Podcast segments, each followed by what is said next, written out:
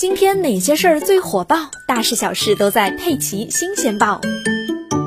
十二月十一日晚上八点多，杭州咸宁派出所来了一对四十多岁的夫妻，妻子的情绪很激动，一直责怪丈夫，说肯定是你昨天太凶了，他闷声不响就出去了。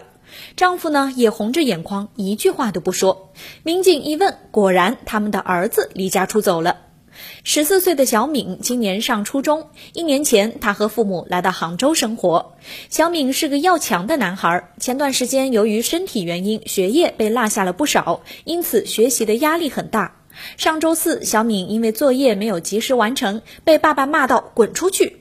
爸爸哪里想到，这顿骂会像一根刺扎进了儿子的心中。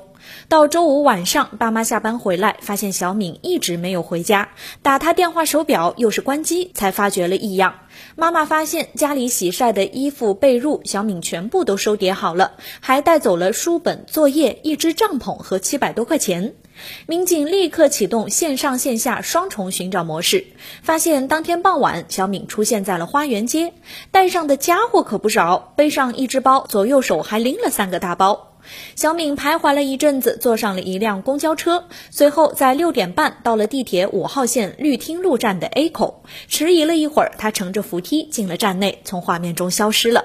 再跟着监控一看，小敏根本没坐地铁。九点多，小敏坐在绿汀路地铁站 D 出口的台阶上，借着光亮，一手吃着包子，一手拿着书复习呢。不过天色渐晚，地铁口也越来越冷，很快小敏就从监控镜头里走开了。民警和小敏的爸妈立刻赶去，发现，在河边的闲置工地里有一个小小的帐篷。打开一看，小敏早已经铺好了被子，蜷着身子躺在帐篷中呢。妈妈差点哭了出来，哽咽着给小敏收拾东西回家。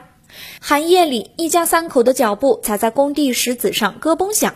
父亲知道了自己的教育方式有问题，不敢再贸然言语，怕伤害到儿子。小敏心里也有些愧疚，还带着一丝不服气。夜色中的父子都没有说话，小编只想说啊，这孩子离家出走了还不忘复习功课，多乖呀！